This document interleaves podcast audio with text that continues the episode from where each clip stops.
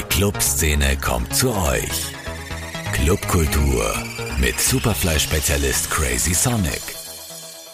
Liebe Hörerinnen, liebe Hörer, seid gegrüßt zu einer weiteren Ausgabe des Podcasts Clubkultur mit Crazy Sonic. Derzeit mangelt es ja nicht in Wien an Veranstaltungen, vielmehr ein bisschen an Publikum. Zurzeit herrscht in Veranstalterkreisen kollektives Jammern, da es zu viele Events gibt und zu äh, wenige Tickets im Vorverkauf verkauft werden und das auch noch zu hohen Preisen. Und die werden ja bekanntlich sicherlich nicht sinken. Auch bekannte Festivals haben in letzter Zeit erst in letzter Sekunde ihre letzten Tickets loswerden können. Da bleibt es zu befürchten, dass das Nachtleben wieder eines der ersten Segmente sein wird in unserer Gesellschaft, welches unter der Krise leiden wird. Mein heutiger Studiogast heißt Paul Rittenauer.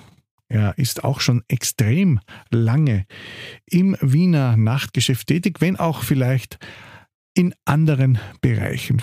Er gehört sicherlich nicht zum absoluten Underground, dennoch hat er schon wahnsinnig viel gemacht, was nur wenige von uns wissen. Begonnen hat alles einst im Club Hochriegel, dann hat er die Residenz Zögernitz verwaltet, hat den Erste Bank Campus mitkreiert, das Hochhaus am Petersplatz 7 kuratiert und macht zurzeit die Heldenbar am Heldenplatz, dann das Palais Freiluft im Palais Auersberg und die Ludwigbar. Letztes Jahr waren ja auch die Leute vom SAS da mit dabei, als es darum ging, Freiräume zu kreieren und im Innenhof des Palais Auersberg auch DJ-Musik zu präsentieren, was am Ende dann aber natürlich wieder einmal an der Lautstärke gescheitert ist. Das gleiche Problem gibt es natürlich auch mitten am Heldenplatz. Aber Paul ist schon sehr lange dabei und hat schon einiges erlebt und gesehen und deswegen habe ich ihn heute zu mir eingeladen. Paul Rittenauer, Servus Paul. Servus Rudi, danke für die Einladung. Lieber Paul, magst du dich auch einmal den Hörern vorstellen, die dich vielleicht nicht so kennen? Du bist ja eigentlich schon sehr lange im Geschäft. Ja, das stimmt. Also ich bin mittlerweile, puh, begonnen eigentlich direkt nach der Matura. Also das muss man jetzt ein bisschen zurückrechnen. Sicherlich in dem Fall 20 Jahre im Gastronomie- und Eventgeschäft tätig. Ähm, mittlerweile habe ich ein Unternehmen, das heißt JPR Projektmanagement und wir betreiben unter anderem die Heldenbar, äh, das Palais Freiluft im Garten vom Auersberg und sind Teil von der Ludwigbar am Naschmarkt und sind natürlich, ähm, solange es geht oder wie es noch gegangen ist vor Corona, für große Veranstaltungen wie Neustifter Kirtag oder äh, auf der Gloriette äh, die Glee Art Club Veranstaltungen und so weiter verantwortlich für Umsetzungen jeglicher Art. Das klingt spannend. Ich habe die Gloriette ja sehr, sehr oft hier thematisiert. Ähm, ich nehme mal an, du weißt, du kennst dich da ein aus, mhm. Äh, leicht zu kriegen ist ja nicht für Events, wenn man da mal sozusagen ja, vielleicht im Lotto gewonnen hat und sagt, ich möchte jetzt da mit Sven Weth eine Party feiern. Ja, lustig, dass du sagst Lotto gewonnen. Ähm, wir hatten damals, das war 2019, einen Kunden, der ein Kunstsammler war oder ist und hat eben die Intention gehabt, einmal auf der Gloriette eine Veranstaltung machen zu wollen, die wir auch dann umgesetzt haben. Das war der Klee Art Club und äh, war natürlich, wie du sagst, einerseits sehr kostspielig, weil du hast hier einerseits die äh, Betreiber der Gloriette, die eben dieses Kaffeehaus drinnen betreiben, die natürlich fleißig die Hand aufhalten für jeden Schließtag, der natürlich auch den Aufbau und Abbau betrifft. Ähm, und auf der anderen Seite äh, Schloss Schönbrunn und eben die Burghauptmannschaft, die natürlich auch alle dementsprechende ähm, Auflagen, Forderungen etc. haben. Aber im Endeffekt hat es geklappt, hat es funktioniert, äh, war natürlich jetzt kein keine Party bis vier in der Früh, sondern ich glaube bis Mitternacht damals.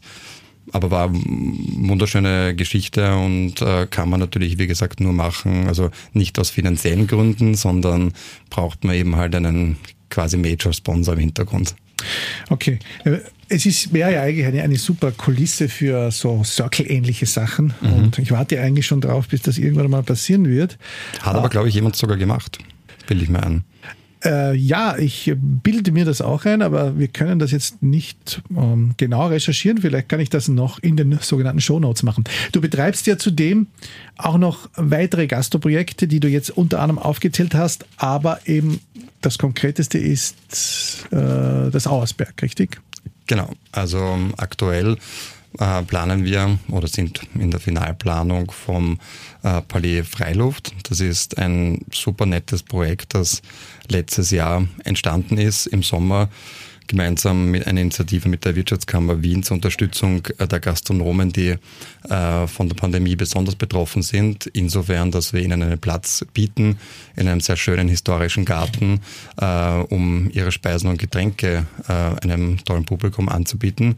Und wir haben da Gastronomen wie den Dogenhof dabei, die Dosage Champagnerbar von Friese Shopper, den, die Taqueria La Ventana. Letztes Jahr hat auch der SAS Club das Musikprogramm Programm kuratiert. Äh, es gibt einen wunderschönen Biergarten, Wienweinstand. Also es ist ein, wie soll ich sagen, ein Shared Garten sozusagen, ja, äh, der gemeinsam eben äh, ins Leben gerufen wurde und hat sich großer Beliebtheit erfreut. Deswegen auch die Fortsetzung in diesem Jahr. Aber ohne SAS diesmal? Das SAS ist diesmal, also der Gregor Imhoff als Person ist diesmal dabei, ja, in einer gewiss anderen Funktion. Ähm, die sehr lustig sein wird. Ja. Gibt es dann noch bald die Auflösung dazu. Aber das SAS als Musikprogramm äh, an sich nicht mehr aus dem einfachen Hintergrund, dass wir im Garten vom Ausberg klarerweise aufgrund der Anrainersituation äh, uns natürlich äh, sehr moderat äh, lautstärkentechnisch verhalten müssen und wenn dann bekannte Szene-DJs auflegen, ist das ähm, natürlich ein bisschen für beide Seiten nicht ganz äh, produktiv, wenn der DJ nicht laut spielen darf ja, und sich ärgert, warum er überhaupt gebucht wurde, wenn er Hintergrundmusik spielen darf. Und so haben wir dann gesagt, das macht eigentlich keinen Sinn. Wir haben dieses Jahr auch ein, ein also das Thema DJs gar nicht mehr im, im Repertoire, weil es auch nicht notwendig ist. Weil sonst das Ballet Ausberg zu einer heißen Partyzone mutiert, wie es im Boulevard geraschelt hat. Genau, richtig. Ja. Und das wollen wir natürlich äh, tunlichst verhindern, weil wir sind alles andere als eine Partyzone, sondern einfach ein gemütlicher Scheinegarten, der ohne DJs, ohne Partys wunderbar funktioniert. Jetzt äh, würde mich auch noch interessieren, äh, steht auch nicht auf unserem lustigen Spickzettel, aber was sind die besonders betroffenen Gastronomen der Pandemie? Das ist jetzt nur unter uns gefragt. Mhm. Ich glaube, da war jeder Würstelstand besonders betroffen ist richtig. Prinzipiell war natürlich die gesamte Branche, also jetzt nicht nur Gastronomie, allgemein Veranstaltungs-, Tourismus, Hotellerie, Gastronomie, alles was halt mit äh, Dienstleistung quasi zu tun hat, massiv betroffen. Ja. Aber ähm, es gibt halt gewisse, ich nenne nur Beispiele von Fastfood-Ketten, ohne Namen zu nennen, ja, die natürlich auch trotz eines ähm, Lockdowns eigentlich ungehindert offen gehabt haben und das bereits gelernte Takeaway-Konzept einfach weiterhin umgesetzt haben und trotzdem natürlich auch dementsprechend äh, die Förderungen bekommen haben. Also das waren sicherlich die Profiteure ähm, äh, der Corona-Krise. Aber man durfte nicht am Parkplatz essen. Von den Besagten, die wir nicht nennen. Genau, wahrscheinlich, ja.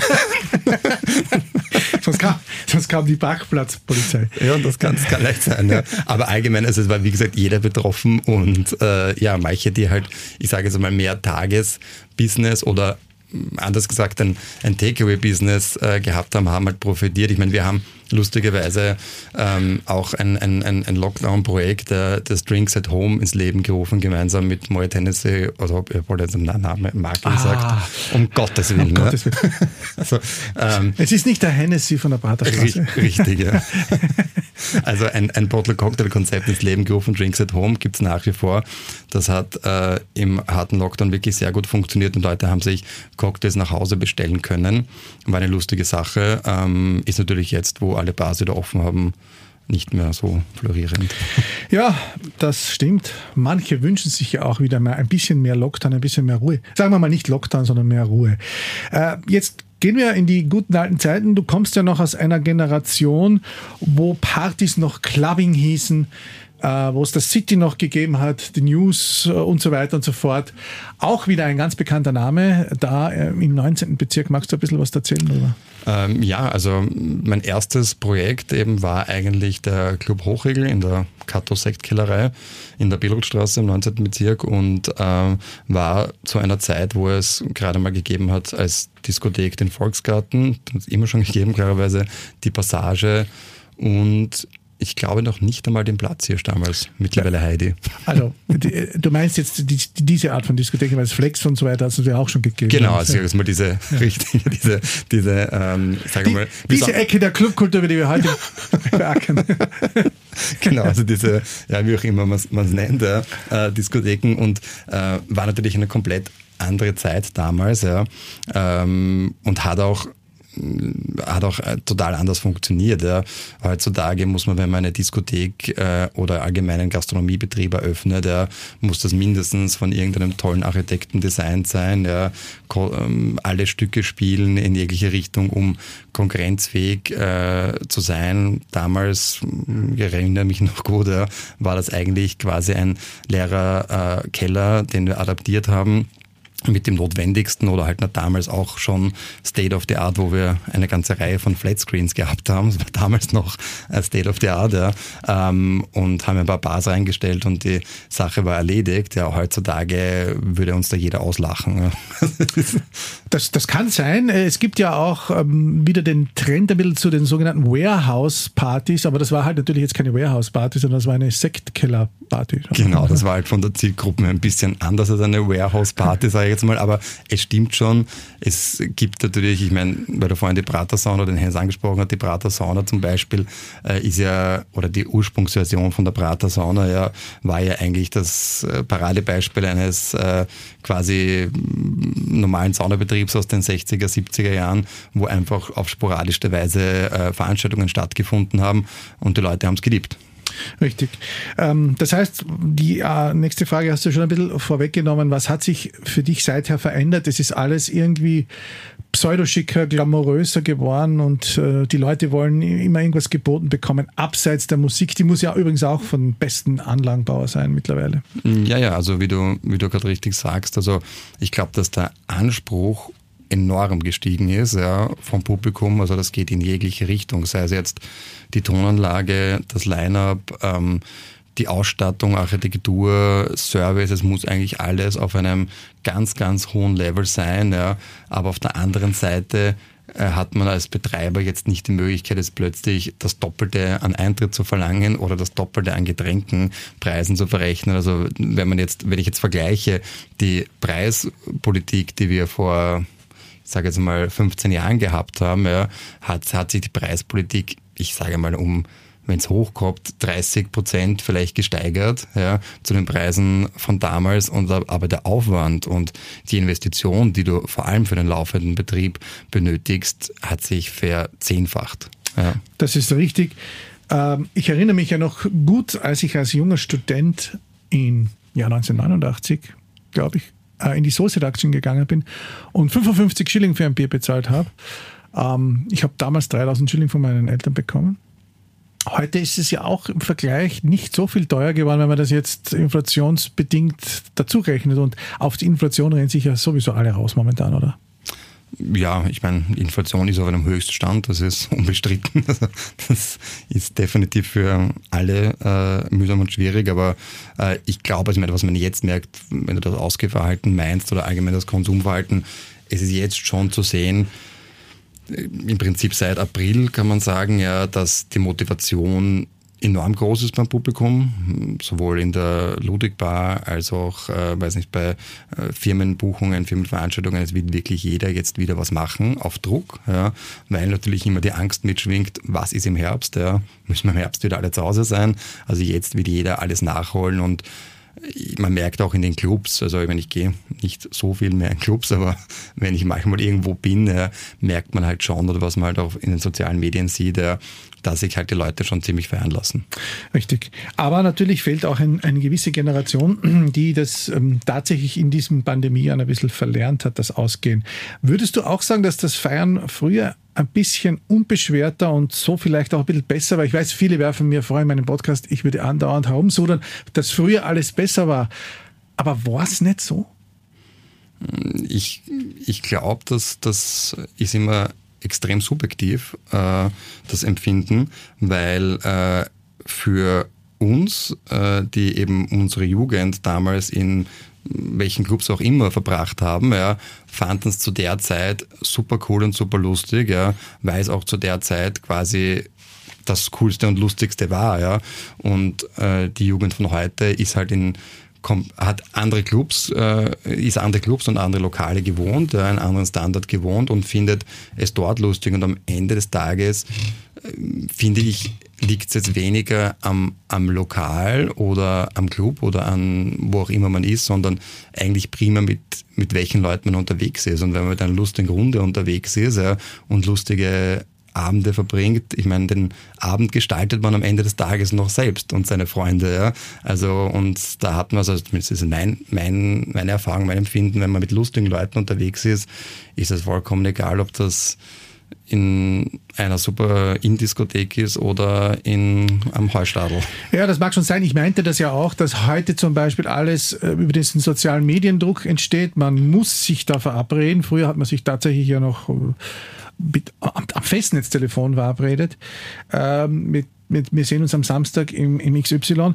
Und was auch heutzutage ist, es gibt heute, ich weiß nicht, in jedem Club äh, 20 verschiedene Gin-Sorten und äh, jeder muss die besten Cocktails haben und äh, da den Champagner und da früher hat es, ja, man hat drüber geschimpft, aber es hat den Beef Eater Gin gegeben und es hat irgendein Sekt gegeben und das war es, oder?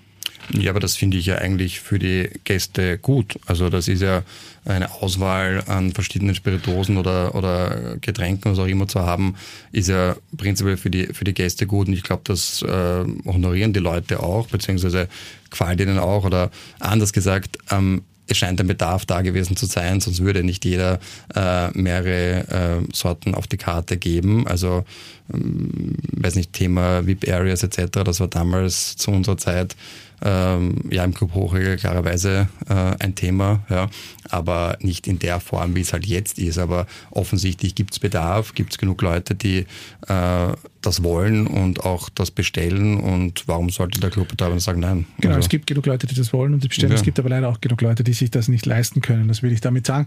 Vielleicht war es früher alles ein bisschen enger äh, geschnürt, das ganze Publikum, und hat sich nicht so weit auseinandergezogen. Jetzt gibt es halt viele Leute, die haben auch und in der Pandemie, sage ich jetzt einmal, äh, sicherlich nicht weniger Geld oder nicht weniger Vermögen und viele, viele, viele, viele, aber wahrscheinlich nicht. Ja, aber meinst du damit, dass das eine, ein Ungleichgewicht ist oder so stehe ich jetzt nicht? Nein, ich meine damit, dass es definitiv, glaube ich, ähm, das unbeschwertere Weggehen war, weil man nicht immer nur auf die Äußerlichkeiten geschaut hat ähm, früher und das jetzt halt sehr wohl tut. Das ist halt meine Meinung. Genau. Auch, auch die Darstellung in den sozialen Medien.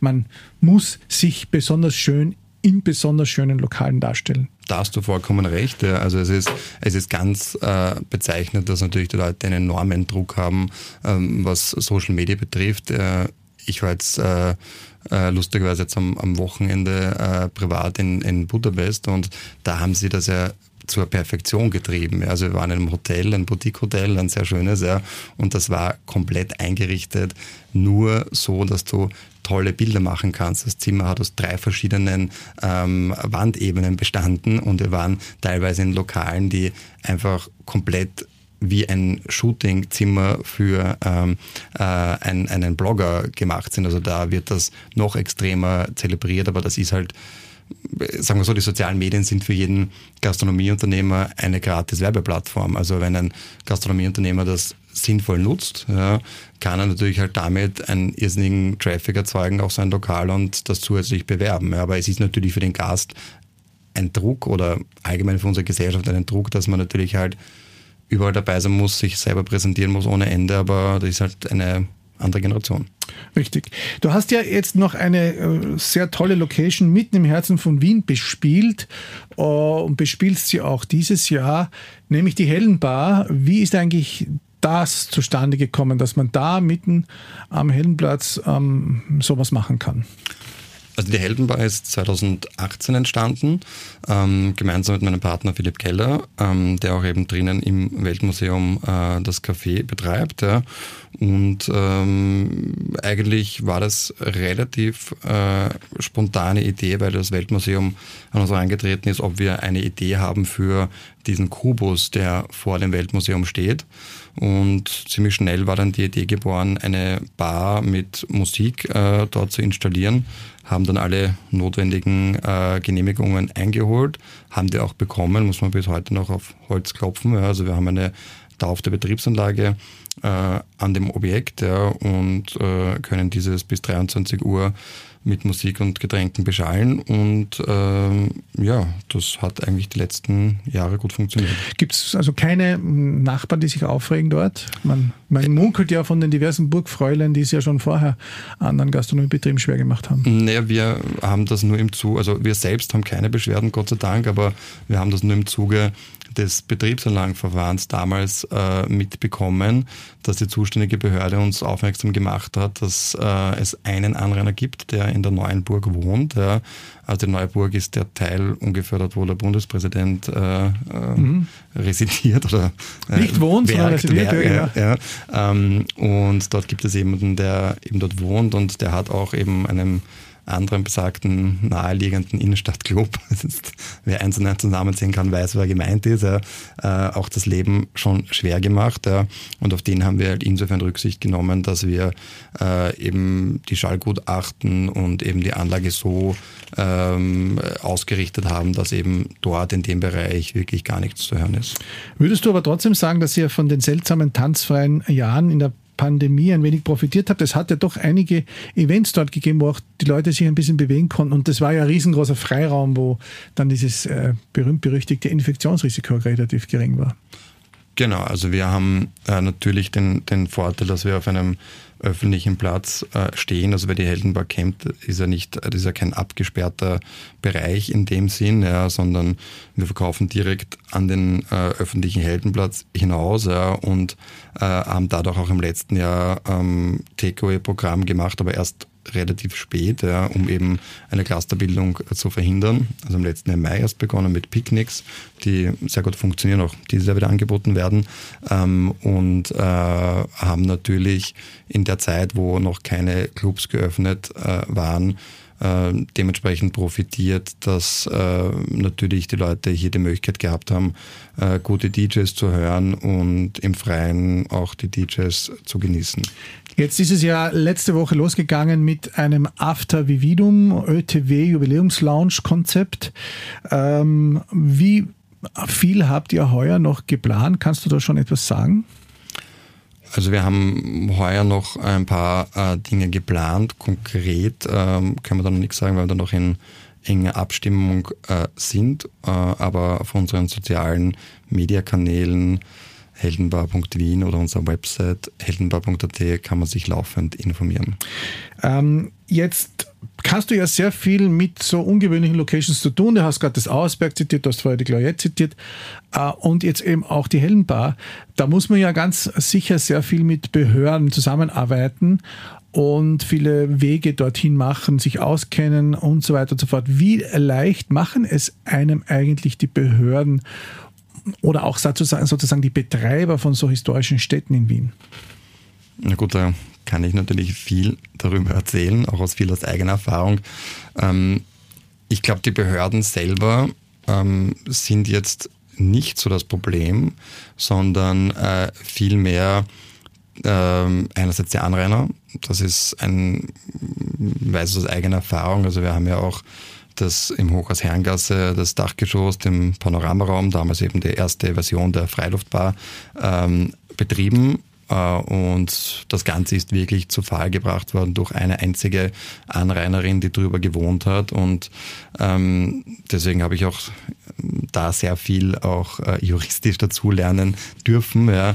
Also es gibt bei den Behörden keine äh, Verhältnismäßigkeit. Also das Problem ist, es reicht de facto ähm, ein Anrainer, wenn der nachweisen kann, dass es ihn dauerhaft oder über einen längeren Zeitraum massiv in seinem Leben beeinträchtigt, den Betrieb, den man hat, dann ist das schon ein Grund für die Behörde, einzuschreiten und solche Auflagen zu geben.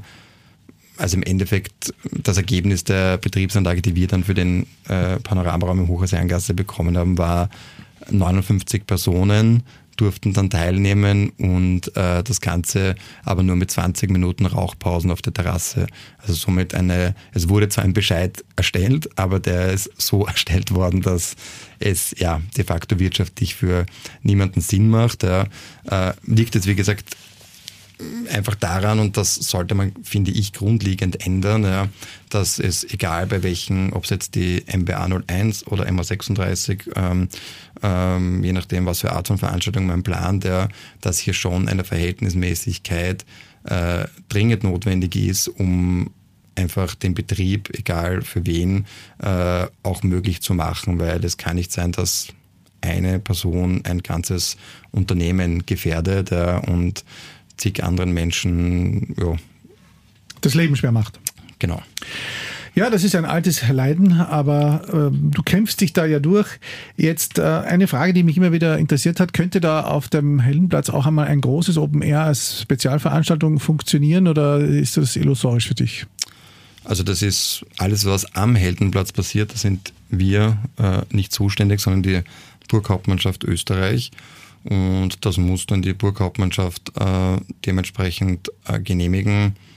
Ob das möglich ist, weiß ich nicht. Ja, Sitzen äh, da so lässige Leute drinnen, die das vielleicht dafür was überkamen? Schwierig zu sagen. Schwierig zu sagen. also ja, aber, aber es ist äh, ja was, was, was halt für mich immer, also zum Beispiel du sagst Open Airs, ähm, was recht skurril ist in dem Zusammenhang. Ja, wir haben ja bei der Heldenbar alle Genehmigungen eingeholt und alles quasi immer nach bestem Wissen und Gewissen gemacht ja, und äh, Limiter bei der Tonanlage und weißt du Teufel noch was alles. Ja. Äh, du weißt es, du auch immer wieder gespielt hast. Mhm. Ja. Äh, und dann hat es sehr, sehr oft äh, Abende gegeben, wo einfach auf der anderen Straßenseite zwischen den Museen ein illegaler Rave, der oder legal, halblegal, ich weiß es nicht, wie das funktioniert. Ja, seit, seit, letztem Jahr legal, wir hatten ja den Leon de Castillo hier, mhm. Die, diese, diese Raves sind tatsächlich legal. Ähm, ähm, ge jetzt geworden. Es gab tatsächlich aber auch früher mal welche, die nicht legal waren, um das zu erklären. Ah, okay. Und sind als Demonstration wahrscheinlich geführt? Genau, als Manifestation, genau, ja, ja, genau. Okay. Äh, ja, also wie gesagt, also eine Demonstration ist in meinen Augen vielleicht was anderes, ja. aber ich finde es halt sehr skurril, dass auf der anderen Straßenseite ähm, tausende Menschen äh, quasi demonstrieren zu DJ-Musik und Getränken und alles und wir auf der anderen Straßenseite ähm, dementsprechend äh, uns an alle Vorgaben halten und halten müssen ähm, und auf der anderen Seite geht es mit einer Demonstration leicht. Also das ist vielleicht auch etwas, was man überdenken sollte von der, weil es halt auch innerhalb der Gastronomiebetreiber ein bisschen, glaube ich, für Unmut sorgt, wenn sich, sind wir nicht ein Einzelfall, sondern es gibt ja zig Outdoor-Locations, du weißt es eh von mhm. Vienna City Beach Club, wie sie alle heißen. Ja. Draußen jetzt neu, ne? Genau, genau, also die, die alle, die alle äh, natürlich dieselbe Thematik haben, wenn man draußen Musik spielt, dass halt alles äh, reguliert ist oder limitiert ist. Ja. Und dann ist es halt, finde ich, ein bisschen unfair, wenn es dann äh, leicht gemacht wird, indem man eine Demonstration macht und plötzlich jede Woche Demos sind. Also naja, es sind eben jetzt, ja, ich weiß, was du meinst. Damals gab es auch jedes Jahr Demos, die nicht legal waren. Jetzt gibt es ja nur noch drei oder viermal im Jahr und dann sind sie angemeldet. Ah, okay. Ja, das ist neu. Ja, äh, letzte Frage, weil wir ja so ein bisschen die gleiche Generation sind. Ähm, was ist eigentlich für uns alte Haudegen 2022 noch Clubkultur? Du kommst ja aus einer anderen, ähm, bisschen aus einer anderen Ecke. Du bedienst ja vielleicht so ein bisschen die Schnittstelle auch zwischen, sage ich jetzt, der alten Hochregelgeneration, da, da habe ich definitiv nicht dazu gehört, äh, und jetzt so auch den jüngeren, jüngeren Leuten, die auch bei dir so Hostings gemacht haben, wie mhm. Techno-Café, kein Sonntag, auch nicht Techno und so weiter. Mhm. Ähm, was wir, ob wir noch Teil davon sind, schwierig. Also ähm, wenn ich dann an der Heldenbar bin und eben so Veranstaltungen wie äh, kein Sonntag ohne Techno sind und so weiter, ja, da fühle ich mich dann schon etwas alt, muss man ehrlicherweise sagen. Ja. Ähm, und ähm, es ist natürlich, ist natürlich nicht mehr äh, wirklich ein Teil davon, aber ich sehe mich halt insofern als Teil der Gastronomie und äh, Eventbranche, weil ich halt einfach sicherlich oder unsere Betriebe halt viel dazu zu beitragen, ja, aber auf einer anderen Ebene. Wir tragen halt dazu bei, dass, dass die Infrastruktur passt, dass äh, die Leute eine Fläche haben zum äh, Feiern, Leute eine Fläche haben, gemeinsam im Ausberg im Gastgarten zu sitzen oder in der Ludwigbar und so weiter, Cocktails genießen. Also verschiedenste Möglichkeiten haben, ihren Abend zu gestalten, aber ob ich jetzt noch ein als, als äh, weiß nicht, äh, Person äh, für die Gäste, die dann vor Ort sind, in einem Club äh, eine Bedeutung habe, wahrscheinlich weniger. Na, die Bedeutung hast du auf jeden Fall in diesem Podcast gehabt. Vielen Dank, lieber Paul, dass du da warst. Viel Glück für die ganzen Projekte. Es ist nicht einfach. Ähm, ich beleuchte darüber gern auch alle Seiten ähm, und alle Leute, die gern was machen. Ähm, wir wissen ja, ich habe es in den letzten Wochen oft ähm, gehört hier an dieser Stelle. Die, es gibt viele Leute, die etwas probieren, sei es jetzt der Benny Fleischer mit draußen, das ist jetzt gerade am Anlaufen, sei es jetzt der Leon mit seinen äh, anderen Open Airs, sei es jetzt, jetzt du oder eben auch äh, die Diskothek Volksgarten und so weiter und so weiter. In diesem Sinne, Danke fürs Zuhören, danke fürs Kommen, danke euch da draußen für die Aufmerksamkeit. Ihr hört den Podcast wieder wie immer auf allen Plattformen, wo es Podcasts gibt und in zwei Wochen bin ich wieder hier mit interessanten Gästen oder einem interessanten Gast. Gehabt euch wohl.